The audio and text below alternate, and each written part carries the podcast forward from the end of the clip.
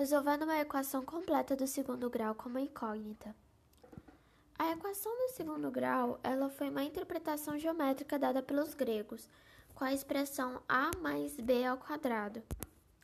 Nisso, o matemático ele viu essa equação e desenhou um quadrado. Nesse quadrado, ele dividiu ele em partes, tendo assim dois retângulos e dois quadrados.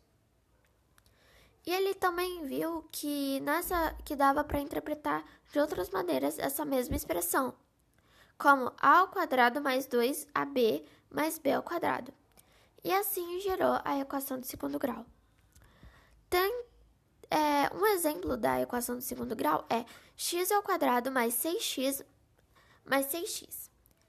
Você 6 dividido é dividido por 2, a metade de 6 é 3.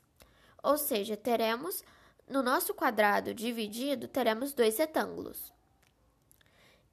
E x ao quadrado significa que tem 2x em cada ponta do quadrado.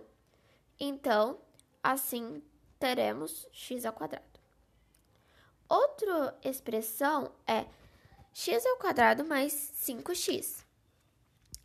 Nisso, nós teremos uma incógnita, pois 5 não tem como dividir. Então, nós é, teremos uma fração de 2. Então, seria 5 é, sobre 2x. Teremos 2 5 sobre 2x e x ao quadrado.